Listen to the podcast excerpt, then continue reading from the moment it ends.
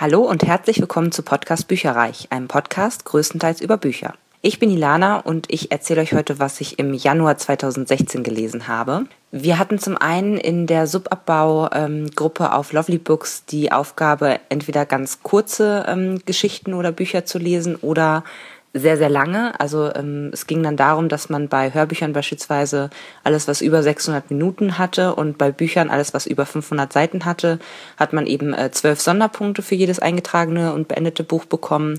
Und ähm, alles, was zwischen 50 und äh, 210 Minuten oder eben 250 Seiten lag, hat äh, vier Sonderpunkte bekommen und alles, was dazwischen ist, ist sozusagen die breite Masse und deswegen wurde das nicht besonders belohnt. Motto des Ganzen war Abspecken, also entweder halt Gewichte stemmen, wenn man halt so diese dicken Schinken gelesen hat oder eben äh, Diät halten, ähm, wenn man eben diese Kurzgeschichten oder kurzen Bücher ähm, bis 250 Seiten gelesen hat. Und ähm, ja, das war so ein bisschen passend zum Thema Januar und ne, alle sind im Fitnesswahn und gute Vorsätze und so weiter und so fort. Und äh, darauf zahlte das Ganze ein. Und es ist eigentlich die perfekte Gelegenheit, ähm, zumindest für mich gewesen, wirklich mal ein paar Sachen gezielt zu lesen, die eben relativ kurz waren. Also ähm, und auch wenige, aber dafür eben längere Sachen auch einmal anzugehen.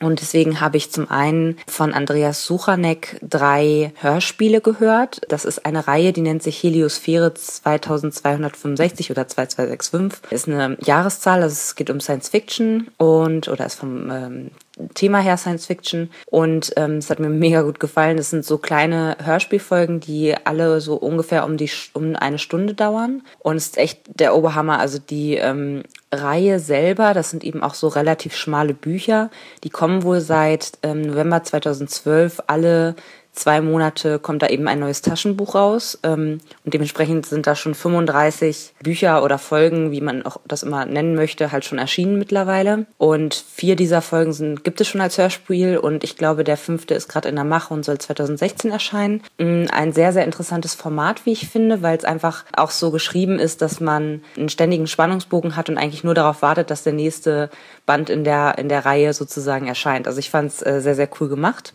Die ersten drei hießen Das dunkle Fragment zwischen den Welten und Enthüllungen. Haben, wie gesagt, jeweils ungefähr eine Stunde ähm, gedauert von der Länge her. Und da sind auch echt bekannte Stimmen drin. Also ich glaube, gerade wenn man so in Richtung ähm, Star Wars oder Star Trek viele Sachen kennt, dann wird man auch die Stimmen wiedererkennen, was ich ziemlich cool finde, weil es einfach zu diesem, also zu dem inhaltlichen Thema passt mit Weltraum. Und das sind zum Beispiel die deutschen Synchronstimmen von Natalie Portman, Hayden Christensen, Karl Urban, Jerry Ryan und Elizabeth Mitchell. Und dazu gibt es natürlich immer noch so Soundeffekte und so weiter. Deswegen, ähm, ich spiele euch mal ganz kurz den Prolog ein, damit ihr euch, also damit ihr euch ein Bild davon machen könnt, worum es da inhaltlich überhaupt geht.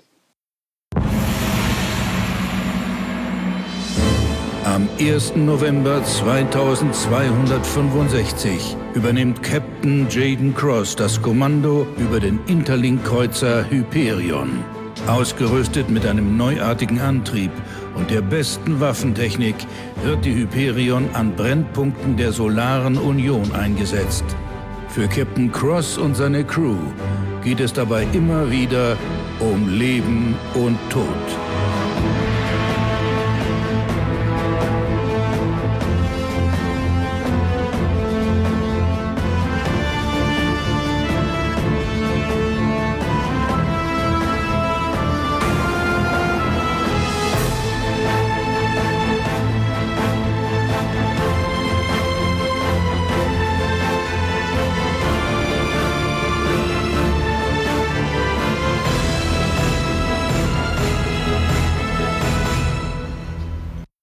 Ja, also ich glaube, da merkt man schon ganz gut, es wird viel mit Musik gearbeitet, mit atmosphärischen Geräuschen. Die Stimmen sind echt ganz toll, obwohl man vielleicht im ersten Moment gar nicht richtig weiß, woher man sie kennt, aber man kennt eigentlich alle. Also fand ich ganz, ganz spannend gemacht. Und ähm, ich habe mich super gut unterhalten gefühlt und würde deswegen auch fünf Sterne für alle drei Bücher geben. Natürlich, äh, stellenweise ist es dann vielleicht für, für den einen oder anderen nicht ganz so spannend, aber dann nimmt es auch echt schnell wieder Fahrt auf, weil es eben auch ähm, so ein Stück weit in Richtung Cliffhanger gehen muss, sage ich jetzt mal, weil es eben so eine Reihe ist und man natürlich auch wissen möchte, wie es weitergeht ähm, als Leser. Und im ersten Band war es so, dass es um eine, ein, eine Bergungsmission ging, die aber fürchterlich schief läuft. Also diese Hyperion-Besetzung ist eben unterwegs im Weltall und soll ein befreundetes Raumschiff äh, bergen. Und dann machen sie aber eine unerwartete Begegnung mit, ja, mit einer Art also es nennt sich Fraktal, das ist halt so ein, ich stelle es mir vor wie so ein Monolith, also wie so ein, wie so ein Riesending einfach. Und das bewirkt, dass alle möglichen Leute in seiner Umgebung einfach total irre werden. Also ich glaube, auf diesem Raumschiff gibt es auch keine Überlebenden mehr, weil die sich alle gegenseitig getötet haben, bis auf einen Körper und das ist leider Gottes der Körper eines verfeindeten Volkes. Also und das müssen sie dann eben bergen. Im Band 2 ist es so, dass dieses äh, sogenannte Fraktal auf einer Forschungsstation auf dem Mars nochmal untersucht wird und dann wird es auf einmal wieder aktiv und da müssen sie alle versuchen, sich zu retten, bevor sie alle wahnsinnig werden und ähm, gleichzeitig springt das immer so ein bisschen hin und her. Es geht dann auf dem äh, Schiff selber, also auf der Hyperion selber, muss sich ähm, Commander Ishida dann gegen ähm, so interne Intrigen und Machtspielchen irgendwie behaupten. Also es ist auch viel in Richtung ähm, politische Intrigen, wer zieht die Fäden, also gerade auch mit der Besetzung, die auf dem Schiff ist, das ist sozusagen so eine Art zweite Wahl oder Leute, die eben Einträge im Register haben, ähm, interessanterweise. Und das liegt daran, dass da halt größere Strippenzieher im Hintergrund sind, die wir auch immer mal wieder belauschen dürfen. Im Band 3 ist es dann so, dass auf äh, die Raum, also dass die Raumstation angegriffen wird und eigentlich ist so, also da, da geht es schon sehr in Richtung, oh, können wir einen interstellaren Krieg überhaupt noch vermeiden, weil ähm, einer dieser oder beziehungsweise das Volk, ähm, was, also Paliden heißen die, dieses Volk, was äh, feindlich den, den, den anderen oder diese solaren, wie heißt das nochmal, solaren, ich jetzt gerade nicht mehr, äh, Kompanie, wie auch immer, entgegengestellt ist, dass die halt ähm, Aufstand proben, weil eben ja einer ihrer Körper bei, bei den anderen ist. Also im ersten Teil haben wir ja den, den Körper gefunden. Und äh, da geht es so ein bisschen darum, wie sich dann vielleicht auch so ein Weltraumrat berät und überlegt, also ist das überhaupt noch vermeidbar, dass die uns jetzt irgendwie angreifen? Und wenn ja, wie würden wir abschneiden und so weiter und so fort. Also es ist halt viel politisch auch äh, in dem Sinne. Und es macht total viel Spaß, weil es einfach, wie gesagt, spannend ist. Es ist Action mit dabei, aber es ist gleichzeitig auch diese politische Intrigen und äh, wer zieht im Hintergrund die Strippengeschichte ist. Also die haben mir sehr, sehr gut gefallen und ich kann es nicht abwarten, dass die anderen Folgen auch alle als Hörspiele ver verfilmt, wollte ich gerade sagen, vertont werden, weil ähm, ich das echt sehr, sehr cool finde. Dann, weil es auch zu der Januar-Challenge passte, habe ich, ähm, und weil ich es mir fürs Jahr ja auch vorgenommen hatte, habe ich ähm, eine Kurzgeschichte aus dem Buch Krimi-Kätzchen gelesen. Das sind insgesamt 13 Kurzgeschichten, die da drin sind. Und ich habe jetzt die erste gelesen, die heißt äh, Felix oder Oh Lord, Won't You Buy Me a Mercedes Benz von Sophie Winter. Und das fand ich als Auftaktstory jetzt nicht gerade berauschend, muss ich sagen. Also ich würde dem maximal drei Sterne geben. Da geht es halt irgendwie um eine Hauskatze, die ständig bei irgendwelchen Mercedes-Benz-Fahrern, Cabrio-Fahrern in, in, in, den, Wagen springt, an so einer, ähm, nennt sich das, äh, Bahn Bahntrasse, an, an einem Bahnübergang meine ich. Und warum er das macht, ist so eine Art Rache-Feldzug. Ja, ich fand es ein bisschen, weiß ich nicht, nicht ganz plausibel, sagen wir es mal so. Ähm, also leider als Einstieg nicht gerade gut. Äh, insgesamt möchte ich dieses Buch ja im Laufe des Jahres durchlesen. Das heißt, ähm, wahrscheinlich im Monat Februar werde ich daraus zwei Geschichten lesen, um äh, insgesamt über 50 äh, Seiten zu kommen, um einen Sonderpunkt zu bekommen für das Februar-Motto, was eben äh, bedeutet, dass ich im Team Yang bin von Ying und Yang und äh, dort gibt's irgendwie alles, was weißer Hintergrund mit schwarzer Schrift drauf ist. Es gibt halt ordentlich Sonderpunkte und das möchte ich damit erreichen und das kann man erst ab 50 Seiten, 50 gelesenen Seiten in dem Monat eintragen. Also werde ich da ein bisschen was nachholen in diesem Monat und vielleicht gibt's auch nochmal eine Geschichte, die mich noch ein bisschen mehr überzeugt. Insgesamt möchte ich das, wie gesagt, im Laufe des Jahres dann beenden. Dann habe ich noch zwei sehr lange Hörbücher gehört, die ähm, eben auch hervorragend zu dieser Januar-Idee oder Januar-Challenge-Idee passen. Und das ist zum einen, äh, ich denke, hoffe oder hoffe auch nicht, äh, der Abschluss der Reihe Bobby Dollar von Ted Williams. Und zwar ist das Band 3 spät dran am jüngsten Tag. Länge ist 17 Stunden 33 Minuten. Und ich habe das extrem schnell durchgehört diesen Monat. Ich ähm, weiß gar nicht, warum, aber ich glaube, es liegt einfach daran, dass meine Leseflaute jetzt langsam wieder gut abebbt. Also ich glaube, ich habe davon maximal fünf Stunden im Dezember vielleicht noch gehört und den Rest echt alles komplett jetzt im Januar und noch ein zweites Buch, was auch relativ lang ist. Also äh, es läuft wieder, ich freue mich total, aber es mag auch an dem Inhalt gelegen haben. Also ein großartiges Buch, also die hatten alle, Band 1, Band 2, Band 3, hatten alle Stellen, die ein bisschen langsamer waren oder wo sich Sachen aufgebaut haben, aber es hat mich irgendwie nie gestört. Also ich habe das richtig genossen, so dass das eben auch so größere Bücher sind und ich würde hier auch ich weiß gar nicht, ob wieder, aber auf jeden Fall fünf Sterne geben. Ist wieder gelesen von Simon Jäger, der für mich einfach jetzt auch Bobby Dollar ist. Also der macht das ganz großartig und der hat da auch, bringt da auch so ein bisschen Humor halt mit rein oder ähm, verstärkt diesen Humor noch, der in den Texten alleine ja schon drin sind. Ähm, er liest das ganz großartig und da äh, habe ich auch mal einen kleinen Ausschnitt für euch.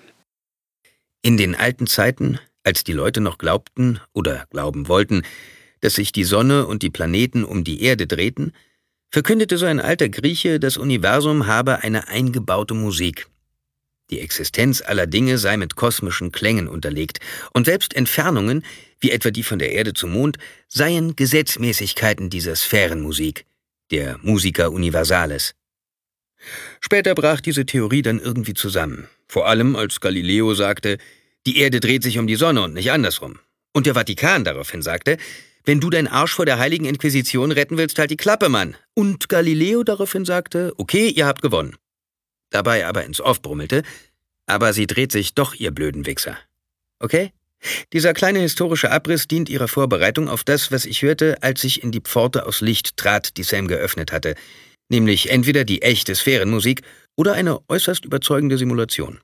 Ich war von etwas umgeben oder vielleicht auch verschluckt, das nicht einfach nur weißes Licht zu sein schien, sondern verschiedene Arten von weißem Licht. Nicht verschiedene Farbtöne, sondern verschiedene Intensitäten. Und während ich noch rätselte, wo ich war, hörte ich etwas, das ich nie vergessen werde. Wohlgemerkt, ich bin jemand, der die himmlischen Chöre gehört hat und die Schreie aus den tiefsten Tiefen der Hölle. Ich bin kein Grünschnabel. Aber was ich während dieses Rückübertritts hörte, was mich umfloss wie der Atem einer immensen Kreatur, so groß wie eine Galaxie, war mit nichts zu vergleichen, was ich je erlebt hatte. Es war so anders als jeder Klang, den ich je gehört hatte, wie der Tag anders ist als die Nacht. Es war tiefer als das tiefste Grollen und hatte doch Höhen, Obertöne würde ein Musiker wohl sagen, die jenseits meines Hörvermögens lagen, die ich aber trotzdem irgendwie fühlte. Ich war im Innersten des größten Lebewesens, das es überhaupt nur geben kann, als wäre ich nur eine Zelle seines Körpers. Nein, als wäre ich ein einzelner elektrischer Impuls in den endlosen Nerven des Höchsten Selbst. Die Klänge, die Musik, die Vibrationen, wie immer man es nennen will, waren rings um mich herum und überall. Ich war nirgends, aber zugleich war ich auch überall und genau da gehörte ich hin. Ja, allzu viel kann man, glaube ich, zum Inhalt gar nicht sagen, ohne mal wieder zu verraten, was man vielleicht in Band 1 und 2 noch dran am Rumknüffeln war, sage ich jetzt mal. Äh, okay, also ich versuch's mal. Es ist auf jeden Fall ein sehr actiongeladener äh, Roman, wo wieder viel, viel, viel passiert. Es sind Kämpfe, die involviert sind. Wir äh, lernen neue Charaktere kennen, was mir sehr gut gefallen hat. Und es geht darum, dass Bobby Dollar ähm, immer noch im Prinzip auf der Suche ist nach also da wurde ein, ein, ein ich hoffe, ich habe das nicht im Band 1, äh, also ich spoiler jetzt nicht, das hoffe ich wirklich.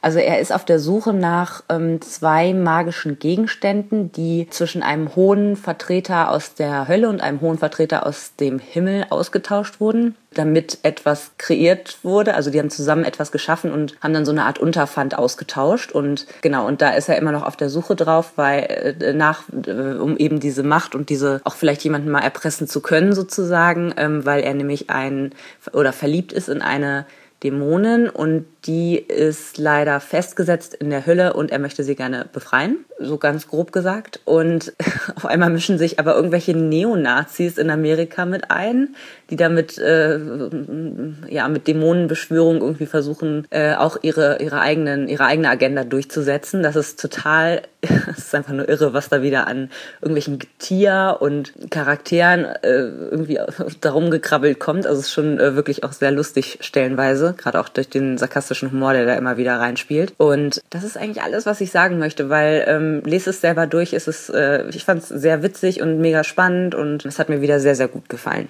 Das äh, Buch wurde mir übrigens auch vom Hörverlag zur Verfügung gestellt.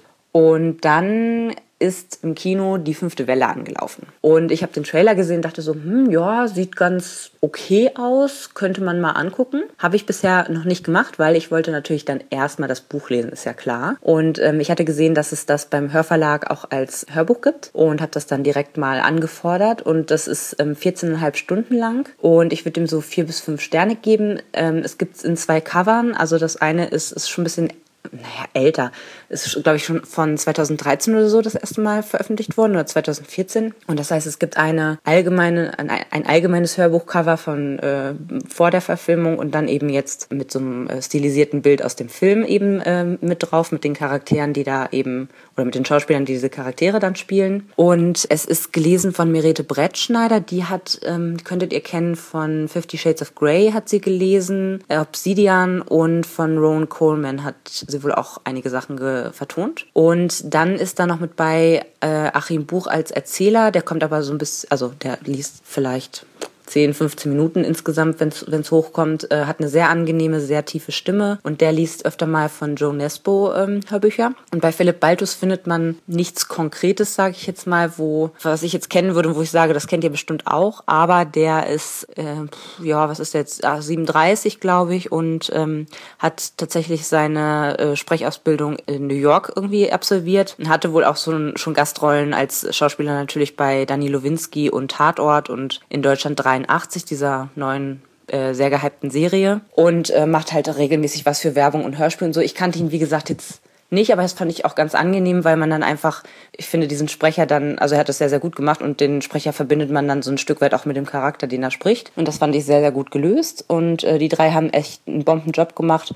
Das Buch ist halt größtenteils aus der Sicht von der Protagonistin ähm, beschrieben und ähm, das ist auch ein Science-Fiction-Roman, ganz klassisch Weltuntergang, fast alle Menschen sind tot und wir folgen halt einer der, oder wir folgen der Protagonistin, die halt überlebt hat und die auch etliche Menschen aus ihrem persönlichen Umfeld einfach verloren hat. Und sie ist, also was ich ganz witzig fand, ist, ich habe es zu Anfang gar nicht richtig irgendwie verstanden, aber äh, ein Kollege hat mich dann darauf hingewiesen, also sie ist einfach komplett abgestumpft. Und das finde ich in dem Zusammenhang sehr passend. Also man hat zu Anfang das Gefühl, man kommt gar nicht richtig in diese Figur rein, weil sie halt, sie erzählt das alles relativ ton, also nicht, nicht tonlos, aber relativ trocken und, und distanziert und ähm, erzählt eben auch vom Tod ihrer Mutter und so weiter und du sitzt echt davor und denkst so, oh Gott, wie schrecklich. Und sie zeigt halt relativ wenig Emotionen, was das angeht und auch als Überlebensstrategie versucht sie eben so wenig Kontakt wie möglich zu anderen Menschen zu haben und so weiter und so fort und hat halt ganz strenge Regeln, die ihr Überleben sichern sollen. Und äh, das fand ich eigentlich ganz interessant gemacht, weil das oftmals oftmals in so Dystopien gar nicht so ähm, rauskommt, finde ich. Und das ist, ist aber plausibel, es macht einfach Sinn. Und das fand ich ganz cool. Und es geht im Endeffekt darum, dass Außerirdische, die, also, oder anders gesagt, ähm, es ist unsere Welt und auf einmal äh, ist ein Raumschiff, was in Sichtweite ist. Und es hockt einfach mehrere Tage lang am Himmel und es passiert gar nichts. Es passiert keine Kontaktaufnahme, es passiert kein Angriff, es passiert gar nichts, bis es dann zu den äh, Angriffen kommt. Und im Endeffekt ist es auch so, dass sie eben dann die Welt übernehmen wollen, um wahrscheinlich irgendwie Lebensraum für sich selber zu schaffen. Man weiß es aber im Endeffekt nicht so wirklich, weil man kommt nie richtig in deren Köpfe rein. Also man, dadurch, dass sie nicht mit den Menschen sprechen, sondern sie einfach nur umbringen, man weiß es halt auch nicht. Also, ähm, aber das ist so die, die, das, was die Menschen glauben, was die Außerirdischen denn dann wollen von uns. Und ähm, die zerstören die Menschheit in verschiedenen Wellen oder so nennt es jedenfalls die Cassie, das ist die Protagonistin. Die erste Welle, da gibt es so einen elektromagnetischen Impuls und dann äh, fallen eben alle möglichen ähm, elektronischen Sachen aus. Also erste Welle Dunkelheit sozusagen. Flugzeuge stürzen vom Himmel, es gibt keinen Strom mehr, irgendwann funktionieren dann entsprechend auch die Handys nicht mehr und und und. Also die komplette Technologie kracht eigentlich zusammen. Die zweite Welle, was war denn die zweite Welle überhaupt nochmal? Ach ja, genau. Äh, die zweite Welle, da gibt's riesige äh, Orkanwellen, die äh, eben entstehen dadurch, dass sie da irgendwie eine, eine mega Eisenstange in die Meere werfen und so, also irgendwie so in die Richtung und Tsunamis kreieren. Und das heißt, alle Menschen, die irgendwo in der Nähe von Küsten, sage ich jetzt mal im weiteren Sinne, leben, die werden halt überschwemmt. Das ist so die zweite äh, Welle. Natürlich überleben dann immer noch ein paar äh, Leute jeweils diese Wellen, aber im, im Grundsatz ist es das. Und die dritte Welle ist eine Krankheit, die über Vögel übertragen wird. Auch so eine Art äh, weiterentwickelte Vogelseuche und ja, ganz schlimm, da sterben halt mega viele Menschen. Ich glaube, irgendwie im Buch wird gesagt, 97 Prozent der dann noch vorhandenen Weltbevölkerung. Und die vierte Welle ist dann, dass sie wirklich mit äh, konkreten äh, menschenähnlichen oder befallenen Menschen auf der Erde dann eben die Leute zusammentreiben und die äh, umbringen. So. Und äh, die fünfte Welle ist das, was sie jetzt gerade erleben. Und das äh, werde ich jetzt auch nicht verraten, was das konkret ist, weil das ist, ähm, da braucht die Cassie ein bisschen länger, um das überhaupt nachvollziehen zu können. Das ist eine der Clues der, des Buches, deswegen sage ich da jetzt nicht zu, aber es ist halt ein Nomadenleben an, am, am Existenzminimum, sage ich jetzt mal. Und sie äh, wird dann irgendwann auch verwundet und muss irgendwie klarkommen. Und gleichzeitig folgen wir, oder was ist gleichzeitig, aber ein Stück weit folgen wir auch einem äh, alten Schulfreund von ihr, der eben ja, der, der, naja, ich darf doch nicht so viel verraten. Also dem folgen wir auch. Sagen wir, belassen wir es mal dabei, weil ähm, ich sonst verrate ich wahrscheinlich zu viel. Aber ich habe euch auf jeden Fall mal zwei Ausschnitte von den beiden mitgebracht, um einfach ähm, auch mal zu zeigen, wie die so äh, sprechen und, und, und äh, wie so deren Stimme sozusagen ist. Ich richte mich auf. Und in dem Moment, in dem ich mich aufrichte, wenn ich auch nur eine Millisekunde länger in meiner Erstarrung verharrt hätte, würden Mr. Bangles und ich jetzt Löcher im Partnerlook tragen, schlägt etwas in mein Bein ein. Ein heißer Hieb, unmittelbar oberhalb des Knies, der mich aus dem Gleichgewicht bringt und mit ausgestreckten Armen rückwärts auf den Hintern fallen lässt. Ich habe den Schuss nicht gehört. Der kühle Wind, der durchs Gras weht, mein eigener heißer Atem unter dem Tuch und das Rauschen des Bluts in meinen Ohren, Mehr war nicht zu hören gewesen, bevor die Kugel einschlug. Schalldämpfer. Logisch. Natürlich verwenden sie Schalldämpfer, um uns zum Schweigen zu bringen. Und jetzt habe ich den perfekten Namen für sie. Silencer. Ein Name, der zur Tätigkeitsbeschreibung passt. Ich hechte zu meinem Gewehr. Das M16 hatte ich fallen lassen, als die Kugel eingeschlagen war, und der Boden vor mir explodiert und lässt einen Regen aus zerfetztem Gras und Erdbrocken auf mich niedergehen. Okay, vergiss das M16. Ich reiße meine Luge aus dem Hosenbund und renne hoppelnd oder hopple rennend auf das nächste Auto zu. Ich spüre keinen starken Schmerz, wobei ich vermute, dass wir uns später noch ziemlich gut kennenlernen werden, bemerke jedoch, dass Blut in meine Jeans sickert, als ich bei dem Auto ankomme, einer Buick-Limousine älteren Baujahrs. Die Heckscheibe zersplittert, als ich abtauche. Ich robbe auf dem Rücken, bis ich ganz unter dem Auto liege. Ich bin keineswegs dick, passe aber nur mit Mühe darunter und habe keinen Platz, mich umzudrehen, falls er auf der linken Seite auftauchen sollte. Ich sitze in der Falle. Nennt mich Zombie. Kopf, Hände, Füße, Rücken, Bauch, Beine, Arme, Brust. Alles tut mir weh. Selbst blinzeln tut weh. Deshalb versuche ich mich nicht zu bewegen, und ich versuche nicht zu viel an die Schmerzen zu denken. Ich versuche nicht zu viel nachzudenken. Punkt. In den vergangenen drei Monaten habe ich genug von der Seuche gesehen, um zu wissen, was mir bevorsteht. Ein totaler Systemausfall. Beginnend mit dem Gehirn. Der rote Tod verwandelt das Gehirn in Kartoffelbrei, bevor sich die übrigen Organe verflüssigen. Man weiß nicht mehr, wo man ist, wer man ist, was man ist. Man wird zu einem Zombie, einem wandelnden Toten. Wenn man noch die Kraft hätte zu wandeln, die man nicht hat. Ich sterbe, das weiß ich. 17 Jahre alt und die Party ist zu Ende. Kurze Party. Also ich muss sagen, ich möchte wirklich, wirklich gerne den Nachfolgerband ähm, auch relativ bald hören und der heißt Das Unendliche Meer. Ich habe gehört, es wird eine Trilogie. Ich weiß jetzt nicht so genau, wie der dritte Band heißt und oder wann der erscheint, aber es dürfte eigentlich jetzt nicht mehr allzu lange dauern. Zum einen denke ich, ist da jetzt ordentlich Druck drauf wegen des Films. Da ist es ja dann schon so, dass viele Leute dann auch ja Fan von von solchen Dingen werden und und dann auch äh, verlangen, dass die Geschichte weitererzählt wird. Es war in jedem Fall ein sehr offenes Ende vom Band 1, was ja auch sinnvoll ist und es gibt einfach viele, viele Charaktere, die dort auch auftauchen, denn alle Menschen sind nicht tot, auch wenn äh, Cassie das vielleicht zu Anfang denkt, aber es gibt viele Charaktere, die einem auch extrem ans Herz gewachsen sind und mir jedenfalls und ähm, da bin ich echt gespannt, wie es mit denen weitergeht. Also ich werde auf jeden Fall den Nachfolgerband recht bald lesen. Und als Abschluss habe ich noch ein klassisches Buch gelesen und zwar von Julie Cohen, Das Gefühl, das man Liebe nennt. Julie Cohen habe ich vor ein paar Jahren mal entdeckt. Ähm, sie ist in Deutschland, glaube ich, noch relativ äh, klein, aber ich hoffe, das wird sich ändern, denn äh, sie macht echt fantastische Bücher. Ich finde die gut, weil die ähm, ist schon was in Richtung romantisch oder romantische Komödie, stellenweise, bei, also nicht bei allen Bü äh, Büchern, aber Drama, Romantik, so in die Richtung, Beziehungschaos und so weiter und so fort. Und ich finde, sie macht das extrem gut, weil sie aus meiner Sicht sehr, also nicht so voraussagbar ist und nicht so kitschig. Also das ist alles super plausibel geschrieben und äh, hier in dem Fall jetzt auch gerade die Aufklärung hat einfach total Sinn gemacht und man sitzt halt davor und weiß nie so richtig, es ist nicht vorhersehbar, man weiß nie so richtig, in was für eine Richtung geht denn das jetzt hier, weil sie eben nicht so stereotyp irgendwie schreibt, also keine Klischees damit einbaut. Und das finde ich total erfrischend und total super. Und ähm, in dem Buch, das ist jetzt äh, 431 Seiten lang vom Diana Verlag und wurde mir auch vom Verlag zur Verfügung gestellt. Und äh, ich würde dem vier Sterne geben, vier bis fünf, ähm, würde ich sagen. Die anderen Bücher von ihr haben mir bislang ein bisschen besser gefallen, gerade das davor das Buch. Aber das liegt sicherlich am, am Thema wahrscheinlich eher als äh, an der Schreibweise oder ähnlichem. Hier in dem Buch geht es darum, dass eine junge Frau, die auch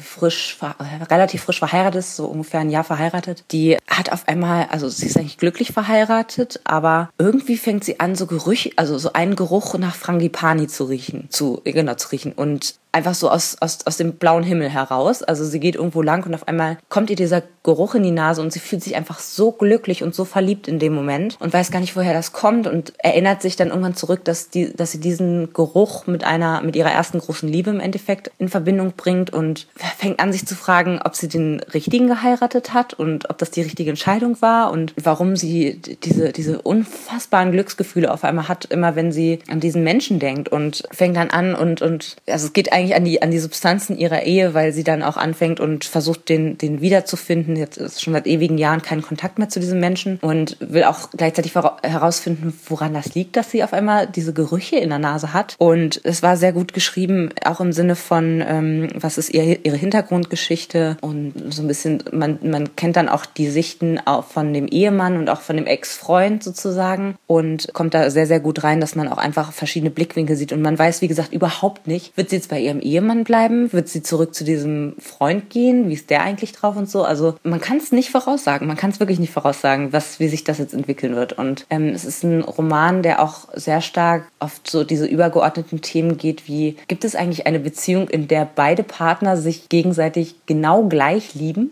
Oder ist es einfach auch so, dass oftmals einer irgendwie mehr gibt oder mehr zurückstecken muss oder oder oder. Und das ist in dem Fall so, dass der Ehemann äh, von, wie heißt jetzt nochmal, von Felicity auch sehr, also das ist halt so ein ganz korrekter und, und geregelter Abläufe und er wohnt in seinem kleinen Dorf, in dem er auch aufgewachsen ist und so. Und sie ist halt so ähm, Tochter einer Künstlerin, äh, mega viel rumgezogen in ihrer äh, Kindheit, kennt ihren Vater nicht und ist halt sehr super spontan und so. Und das es ist jetzt kein offensichtliches Zueinanderpassen. Das ist eher so, äh, Gegenseitigkeiten ziehen sich an oder ergänzen sich oder wie auch immer. Und da ist schon so, dass er auch viele Erwartungen an sie hat, die sie irgendwie gar nicht so richtig erfüllen kann. Und sie fühlt sich einfach so, als würde er sie deutlich mehr lieben als sie ihn sozusagen. Also es könnte sie ihm gar nicht das geben, was er alles äh, verdient hat irgendwie. Und das fand ich ein sehr ähm, gutes, übergeordnetes Thema auch. Und ähm, wie gesagt, das war auch sehr, äh, man war hin und her gerissen, welchen mag man jetzt lieber und was, was wünscht man sich eigentlich für die Protagonistin. Und das war schon echt sehr, sehr gut gemacht. Also wie gesagt, vier bis fünf Sterne fand ich sehr cool gemacht. Ja, das war schon wieder, was ich im Januar 2016 gelesen habe. Ähm, ich muss allerdings sagen, dass es deutlich mehr ist, als ich so in den letzten Monaten 2015 äh, alles geschafft habe. Und deswegen bin ich da auch sehr stolz drauf und hoffe, dass das weiterhin so hervorragend äh, weitergeht in diesem Jahr. Und dann wünsche ich euch noch einen ganz tollen Lesemonat. Und wenn ihr mögt, könnt ihr gerne mal auf meine Facebook-Seite gehen und mir schreiben, was ihr gerade so lest oder worauf ihr Lust hättet. Ja, da würde ich mich sehr drüber freuen. Bis dann. Tschüss. Informationen zu allen Büchern, über die ich heute gesprochen habe, findet ihr auf meiner Website www.bücherreich.net mit UE. Ihr könnt dort oder auf Facebook unter www.facebook.de slash podcastbuicherreich in einem Wort durch mit mir in Kontakt treten. Meine E-Mail-Adresse lautet buicherreich at gmail.com. Wenn ihr diesen Podcast über iTunes abonniert habt, würde ich mich riesig freuen, wenn ihr mir eine 5-Sterne-Bewertung hinterlasst. Dies ist ein privater Buch-Podcast, in dem ich nur meine eigene private Meinung wiedergebe. Wenn mir ein Buch oder Hörbuch kostenlos zur Verfügung gestellt wird, kennzeichne ich es entsprechend auf meiner Website.